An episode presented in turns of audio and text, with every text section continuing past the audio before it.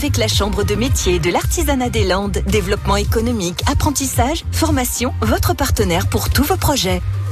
Bonjour, bah moi c'est Jean-Christophe de la société BEIP. Je propose euh, de la réparation électronique et informatique pour les particuliers et les industriels. Pour ce qui est des particuliers, bah, c'est essentiellement de l'électroménager, de l'automatisme de portail, de la carte de climatisation, des équipements de piscine. Pour les industriels, eh ben, c'est surtout des automates et des cartes spécifiques à l'entreprise ou euh, en exemplaire unique. La journée de travail, elle est très variable. Ça marche au coup de téléphone et puis suivant la demande au niveau des industriels, je vais faire ma, tournée et puis après ben, je travaille à la maison et je fais des petites pauses de temps en temps pour aller en clientèle chez les particuliers.